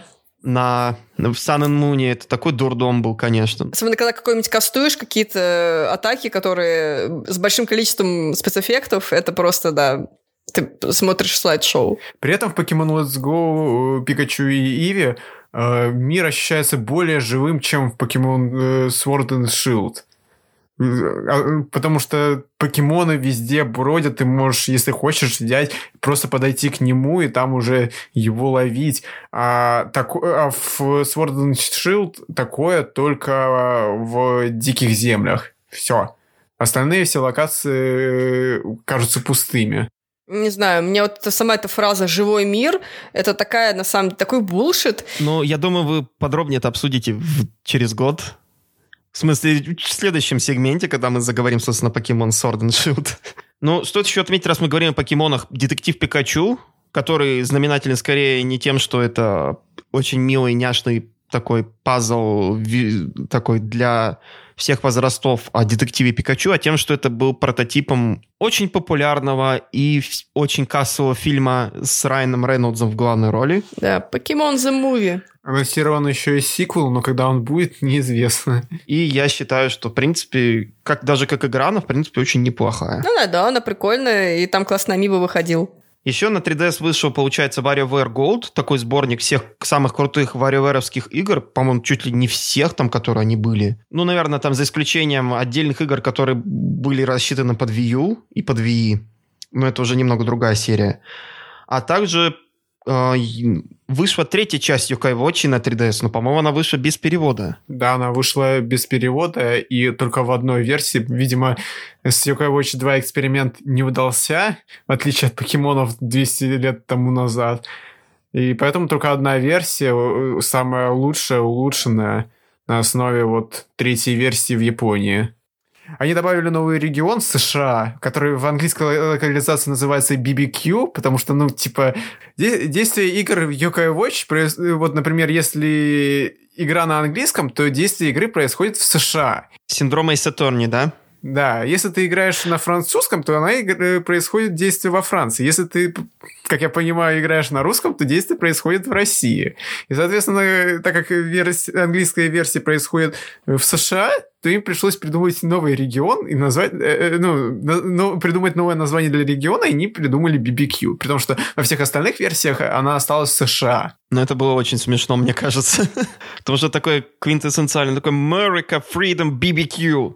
И там очень много, очень много стереотипов про США. Про индейцев и Дикий Запад, да? Да. И там да. добавили новую боевую систему. Если в первых двух частях там по сути, от тебя мало что зависело, ты просто берешь, э, меняешь персонажей по кругу и лечишь их, и очищаешь, что здесь они добавили э, доску 3 на 3. И ты в итоге там, э, в зависимости от положения э, юка на доске, э, меняется то, как он, э, как он атакует. Если ты выставишь, например, одного юкая впереди, а за ним еще другого юкая, то юкай впереди будет защищать того, что сзади. И там, в общем, очень интересно, и там а, эта боевая система добавляет больше вовлеченности. То есть больше такой упор в тактику. Ну, кстати, да, звучит лучше, потому что я играла в первые и вторые UK Watch, и действительно боевая система там довольно своеобразная, в принципе, довольно быстро наскучивает. Ну, в принципе, зато я думаю, что третьей части уже такой, этот, скажем так, потихонечку Yokai Watch на Западе начали сходить на нет. В Японии они до сих пор там продолжали, не, в принципе, очень неплохо держаться. И хотя там еще, по-моему, фильм выходил, там, не знаю, это было в 18 году или еще, но Yokai Watch... Э, да там они э, фильмы каждый год выходят. Ну да, они там выходят каждый год, и там франшиза все еще держалась, но, э, конечно, там, несмотря на старание, что третья часть была хорошей, на Западе она не очень взлетела. Но там самый что прикол, она в Европе вышла раньше, чем в Америке, хотя до этого, наоборот, э, европейцам пришлось, э, приходилось аж целый год ждать.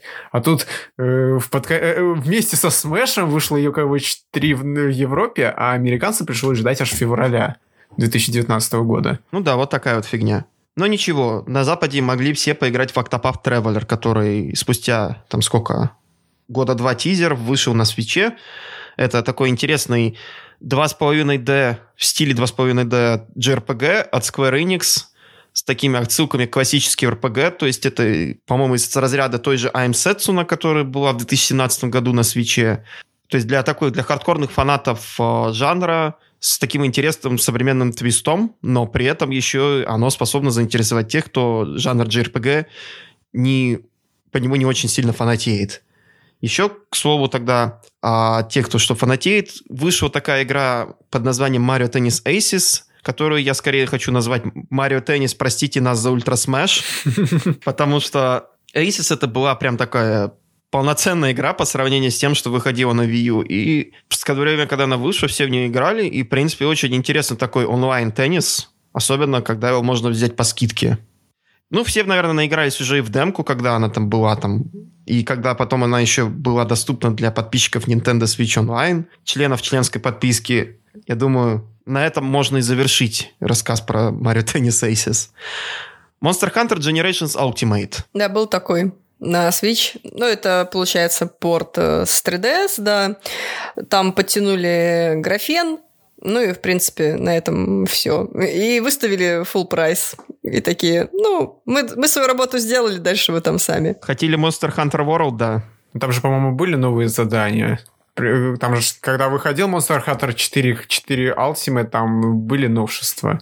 Ну, честно говоря, я сейчас так вам не скажу, что там было, но особо там ничего нового добавлено не было, кроме графония подтянутого. Ну вот, как мы говорили в прошлом выпуске, дождитесь лучше просто Monster Hunter Rise. И еще вышел Super Mario Party, также называемый как «О, наконец-то они избавились от вагонетки». Но есть одно большое «но». Там, как бы они ни старались, четыре доски — это очень-очень мало. Особенно такие доски, как они у них там были. Они какие-то довольно простые, такие угловатые, линейные. То есть нет вот этих всяких вот завихрений там. О, они не настолько большие, как доски в предыдущих Марио Пати. Пару-тройку вечеров там с пивом подойдет, но не более. В теории может пойти дольше, но это если вы там собираетесь с друзьями раз в неделю, раз в неделю там все это выветривается, и в теории можно играть, но мини... к какому-то моменту все придет к тому, что вы во все мини-игры переиграли, вы просто будете играть во все то, что было. Они, конечно, добавили там сплав, добавили там еще что-то, но... Но это Марио Пати, он не настолько крутой, как, не знаю, там версии на GameCube, которые все обожают. Причем самое, что интересно, она-то и продалась хорошо, но при этом никаких там DLC не было. Желательно, конечно, бесплатных DLC, 4 доски, это слишком... Ага, Nintendo, бесплатные DLC. Угу. Поддержка игры после релиза, ага. Не, ну они иногда выпускают фигню всякую, типа там uh, Welcome Amiibo для New Leaf, но там опять же нужно им, чтобы они могли добавить какую-то монетизируемую фичу в игру, чтобы потом вновь выпустить на полках с новым заголовком. Мне кажется, единственная игра, которая Nintendo поддерживает, это Super Smash Bros. Ultimate сейчас. Ну, они как, берут там даже одиночные игры, они выпускают, а потом забивают. В чем проблема была, ну, хотя бы выпустить парочку DLC-шек с досками побольше. Там же Breath of the Wild вышли DLC, у Fire Emblem вышли DLC у покемонов есть DLC, а тут никакого DLC. Ну, это, мне кажется, просто разные игры очень. И по-хорошему надо бесплатно. При этом то, что она продалась-то практически 10 миллионов э, копий было продано. Когда-нибудь Nintendo научится, но это не точно. Плакала вместе с нами вся маршрутка. Никто не пришел на фан-встречу.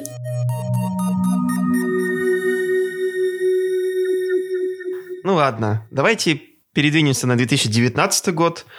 И 2019 год, он ознаменовался окончанием выпуска новых игр для 3DS от Nintendo и такой медленной, точнее, быстрым забвением линейки 3DS. Вышло, конечно, в начале года две игры, но это были ремейки, и у них было настолько низко, скажем так, э, настолько низкие продажи в ритейле и в цифре, что Nintendo просто решили, а ну нафиг это все, все равно у нас есть Switch. Но рано или поздно это должно было случиться, и, к сожалению, 3DS не смогла удержаться так долго, как смог в свое время Game Boy. Но ничего, с 11 до 19 года, я думаю, это очень приличный результат, особенно учитывая, что сколько ресурсов было влито в консоль. Но для свеча год вышел такой, не такой, скажем так, сумасшедший, как 17 год. Да, как и 20 год примерно. Мне кажется, я бы сказал, не настолько плохой, как 20-й. Ну потому ну, да. что в 19-м вышло все-таки много всяких интересных вещей, типа Three Houses, Uh, Astral Chain, Super Mario Maker 2, Link's Awakening, Luigi's Mansion 3, Sword and Shield и всякие инди типа Cadence of Hyrule. Ring Fit, кстати, вышел в 2019 году.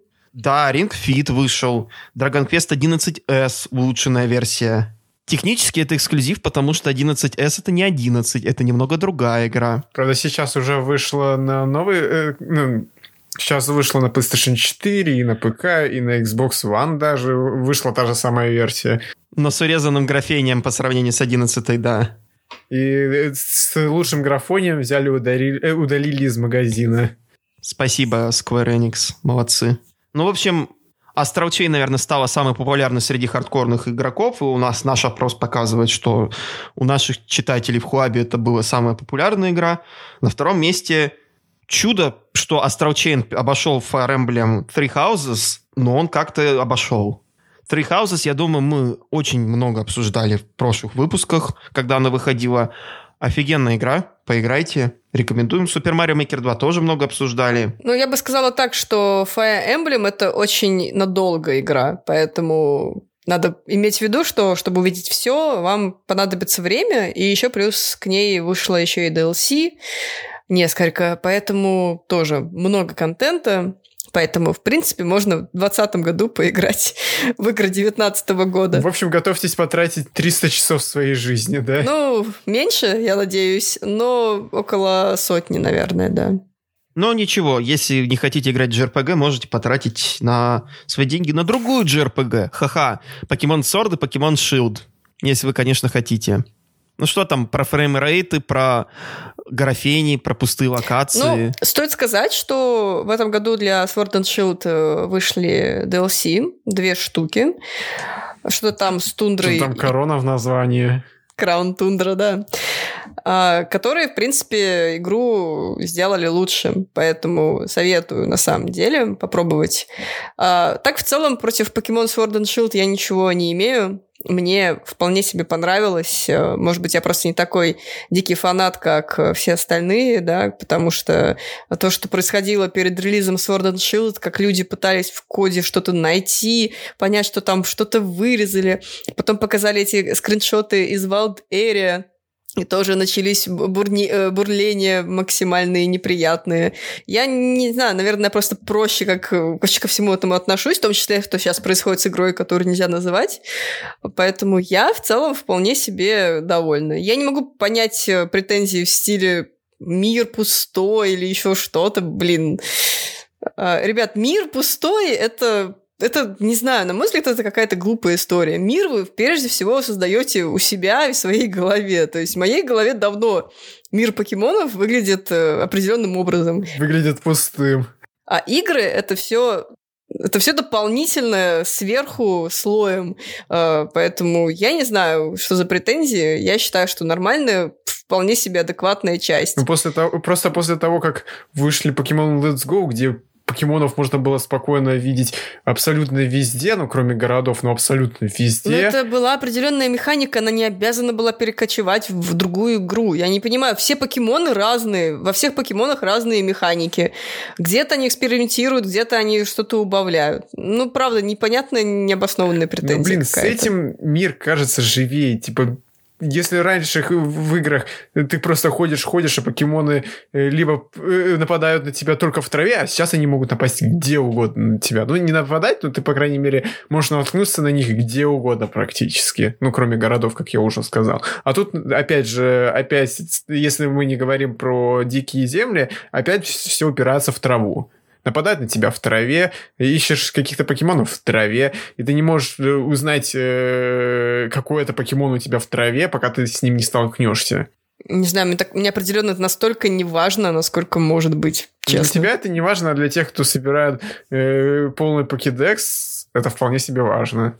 Ну да, но я никогда не была тем. Ой, давайте не будем заикаться про полный покедекс еще, потому что там еще можно будет на 50 выпусков там на, набомбить. А, история с полным покедексом, в принципе, очень простая. Вы начинаете играть в покемонов, вам начинает казаться, что вы хотите собрать всех покемонов, потом вас это задалбивает в какой-то момент, и вы просто дропаете это. Вот вся история с полным покедексом. Ну, ну правда. Это у тебя так.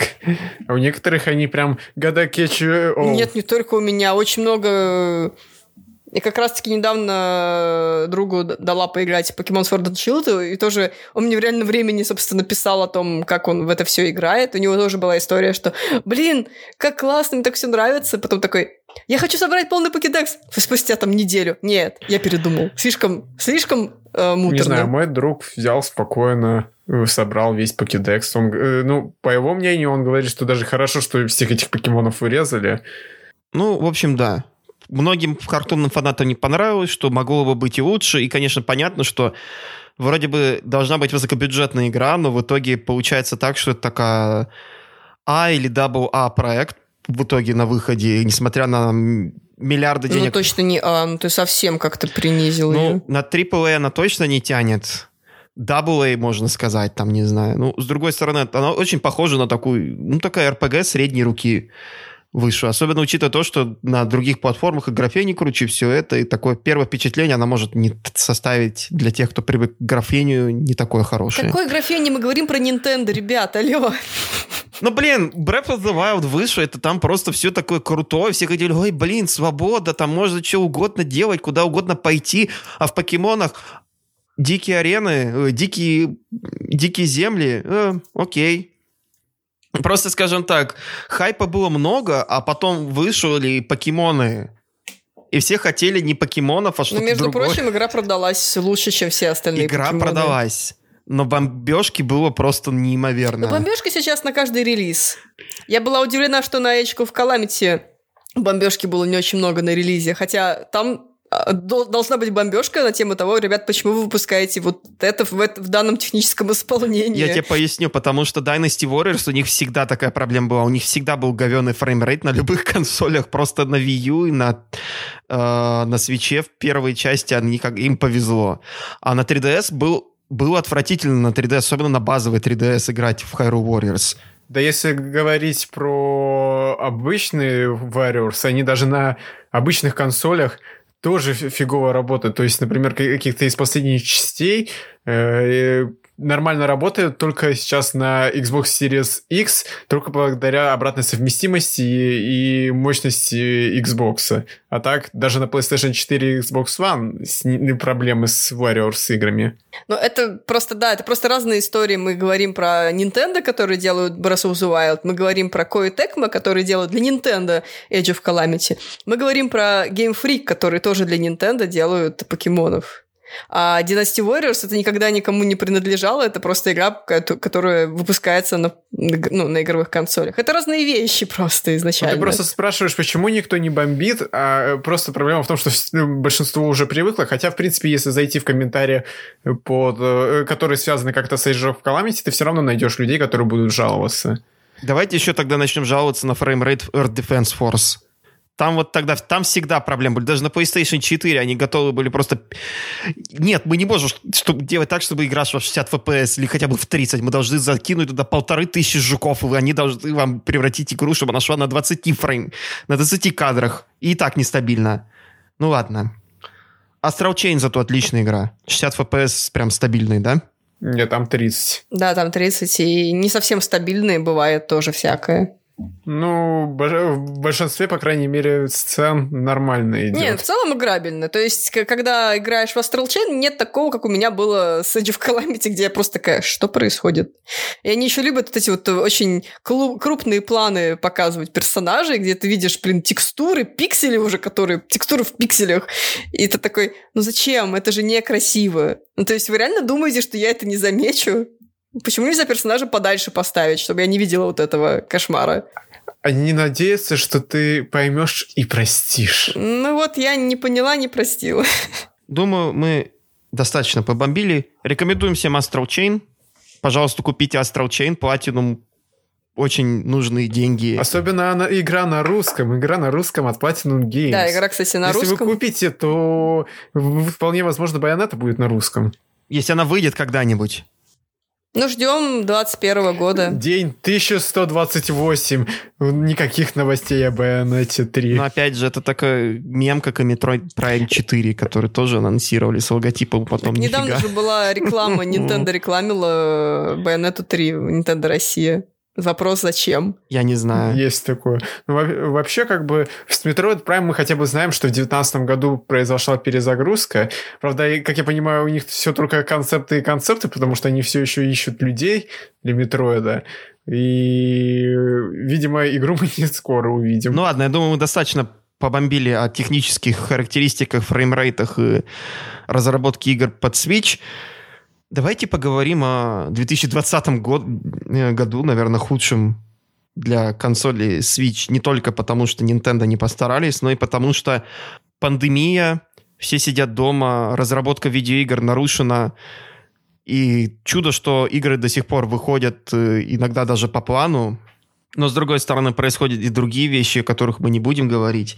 И светочем в этом кошмаре, наверное, была для нас всех Animal Crossing New Horizons, которую мы тоже очень много обсуждали на подкасте. И мне кажется, что она заслужила свое место как лучшая игра 2020 года и, наверное, лучшая игра коронавирусной пандемии, как такой действительно настоящая скопистская фантазия, которая позволила нам в первые месяцы локдауна не сойти с ума. Причем, самое что интересно, это единственная игра, переведенная на русский язык в этом году. Особенно учитывая то, что во времена... От Nintendo. Ну, от Nintendo, да. При том, что такого не было даже на... во времена Wii U и 3DS. Это да. Это фигня какая-то на самом деле. Тот же Age of Calamity, о котором мы говорили, почему-то не перевели, хотя Зельду Breath of the Wild переводили. Ну это да, это другая тема для бомбежки в целом. Да. Paper Mario The Origami King неплохая игра, но ее тоже не перевели, хотя предыдущий Paper Mario был хороший перевод. Это Марио, почему вы не переводите Марио? Зато вышел на Switch Brain Training, доктор Кавашима с Brain Training, или Brain Age в других регионах он еще называется. Если вы играли на DS, вы зацените, но... Мне, конечно, очень нравится это название. Доктор, э, Доктор Камашида's Brain Training for Nintendo Switch. Почему такое длинное название? And Knuckles. И Knuckles включает Данте из э, Devil May Cry. Ну ничего, к слову о Deluxe изданиях. Xenoblade Chronicles Definitive Edition. С одной стороны, тоже игра, игра с Wii, но там тоже был небольшой такой ми- микроскандал, что а чё частота кадров провисает местами, а что графени не такой крутой? Но... Э, графени, давайте просто, просто посмотрите сравнение Definitive Edition и оригинальный Xenoblade Chronicles сыновей, и вопрос графона у вас спадет э, самостоятельно, потому что то, что они сделали в Definitive Edition, это намного лучше, намного лучше, чем то, что было в оригинале. И слова Xenoblade Chronicles 3D. Я прошла э, оригинальную, кстати, именно на 3DS, на моей New Nintendo 3DS, даже не XL. И да, мне было больно. да, у меня вытекали глаза. Но я прошла все равно с большим удовольствием. Конечно, сейчас играть э, намного более комфортно на свече. И я не знаю... Ну, я взяла себе ее чисто в коллекцию, потому что люблю эту часть. Взяла коллекционку с винилом и не знаю, что с ним делать. Э, я рекомендую всем. Там сюжет потрясающий, вся история очень-очень классная, и в конце, возможно, вы даже всплакнете. Еще стоит упомянуть такой великолепный образчик нинтендовского неткода, как 51, World, uh, 51 Worldwide Games, она же Clubhouse Games 51 Worldwide Classics в Америке. Uh, мое, наверное, главное впечатление об этой игре, когда я увидел на стримах, это когда кто-то играл в Connect 4 или 4 in a row, как оно там называется, типа кидаете там фишки сверху вниз, нужно соединить 4 в ряд. И она, вот там настолько плохой неткод, что падение фишек лагало. Просто когда они падали, когда ты выбирал ход. Это пошаговая игра, и у нее неткод лагал. Ребята, что происходит с Nintendo? Скажите мне. Nintendo застряла в нулевых где-нибудь там. Nintendo нужно что-то делать. Расскажите да. Nintendo про интернет. Потому что мы платим за этот чертов онлайн. Не, ну зато игры со SNES, которые мы можем поиграть на SNES Mini, игры с SNES, которые мы можем поиграть на... А, ну, наверное, не у всех есть SNES Mini, потому что ее было трудно купить Ну, кстати, время. есть слухи о том, что в следующем году появится эмулятор геймбоя и станет чуть более интересно, чем сейчас. Ну, я надеюсь, потому что Sega, к сожалению, с эмулятором Game Gear немного проэтовалась. Они выпустили... Если вы видели, там просто микроскопический Game Gear для хомячков с микро... масяпусечнейшим экраном. Просто там он выпущен был в виде брелока, но на нем еще почему-то можно играть. Это дурдом. В это полноценно играть нельзя, там просто невозможно, у вас просто глаза вытекут. Либо ждем нормальный Game Gear Mini, либо ждем, когда Nintendo покажет, как правильно делать, и все начнут их копировать. Хотя кто-то может скопировать-то. Какие там это... Sony может выпустить PSP мини. Что там у них можно сделать? Или что там? Atari выпустят Atari Lynx Classic Edition. Игр на Atari Lynx и так не было. Какая разница, кому это надо? Единственное интересное про Atari Lynx это то, что в рекламе Atari Lynx снимался Человек-паук из, из оригинальной трилогии. Я забыл его Тоби имя. Тоби Магуайр. Тоби Магуайр, да. Это самое знаменательное, что я знаю об этой консоли, и думаю, на этом я завершу рассказывать о ней. Также у нас вышел ремейк Pokemon Mystery Dungeon Rescue Team с э, GBA. Неплохая игра, но опять же, наверное, все упирается в тот факт, что это Mystery Dungeon, и многим не понравится этот геймплей. Я думаю, Кристина поймет. Поэтому она не очень хорошо продалась, к сожалению. Я даже изначально, когда ее анонсировали, такая, не, я это брать не буду, хотя я стараюсь брать все тайтлы с покемонами, естественно. Но опять же, сюжет хороший, все остальное надо терпеть. Но графоний Я милый там. играю в игры не чтобы терпеть, а чтобы получать удовольствие. Я же не терпила. Ну ничего, посмотрим, как оно потом пойдет с Mystery Dungeon. Может быть, будет какое-нибудь полноценное переосмысление серии. Super Mario Bros. 35, кстати, еще notable title, который вышел в 2020 году. Поиграйте, пожалуйста, до 31 марта, пока ее не убрали с eShop. Может быть, Nintendo образумится и оставит ее. Нет, они же сказали. В последнем интервью с Баузером было сказано о том, что они уберут все. Это совершенно точно. Даже не пытайтесь. А знаете, какое объяснение этому? Но я как полагаю, Баузер сказал... «О, о, Нет, а, куда более прозаичное объяснение. То, то, что они по-своему празднуют э, годовщину Супер Марио. И именно поэтому они решили сделать удаление игр 31 марта. Просто потому, что они так празднуют этот момент. Ура! Какие еще могут быть объяснения более логичные, чем это? Никаких. Я отпраздную день рождения Дага Баузера, удалив у него тортик из-под его носа. Чтобы никому не досталось. Ну, еще также вышел Fitness Boxing 2 для тех, кому, наверное, понравился Fitness Boxing 1, и они захотели еще. Правда, кто для этого просил, непонятно. Мне кажется, этим людям достаточно будет и Fitness Boxing 1. Магазину Мир Nintendo просто надо, чтобы что-то кидать там. Люди кидали в корзины по распродаже, чтобы набить ее для бесплатной доставки. Поэтому специально для них, наверное, сделали Fitness Boxing 2. Как в свое время набивали там всякими там амибами и, не знаю, там распродажными самолетами в других магазинах. Но это, наверное, уже совсем другая история. Ну, я думаю, большую часть мы обсудили, в принципе. 2020 год был довольно грустным годом для свечеводов, да. Я считаю, что много переехало на следующий год, поэтому особо новых тайтлов не было, поэтому мы играли в прошлогодние релизы по большей степени. Ну да, и иногда, конечно, выходили всякие интересные вещи. Например, в конце года вышел Doom Eternal порт на Switch, который внезапно неплохой.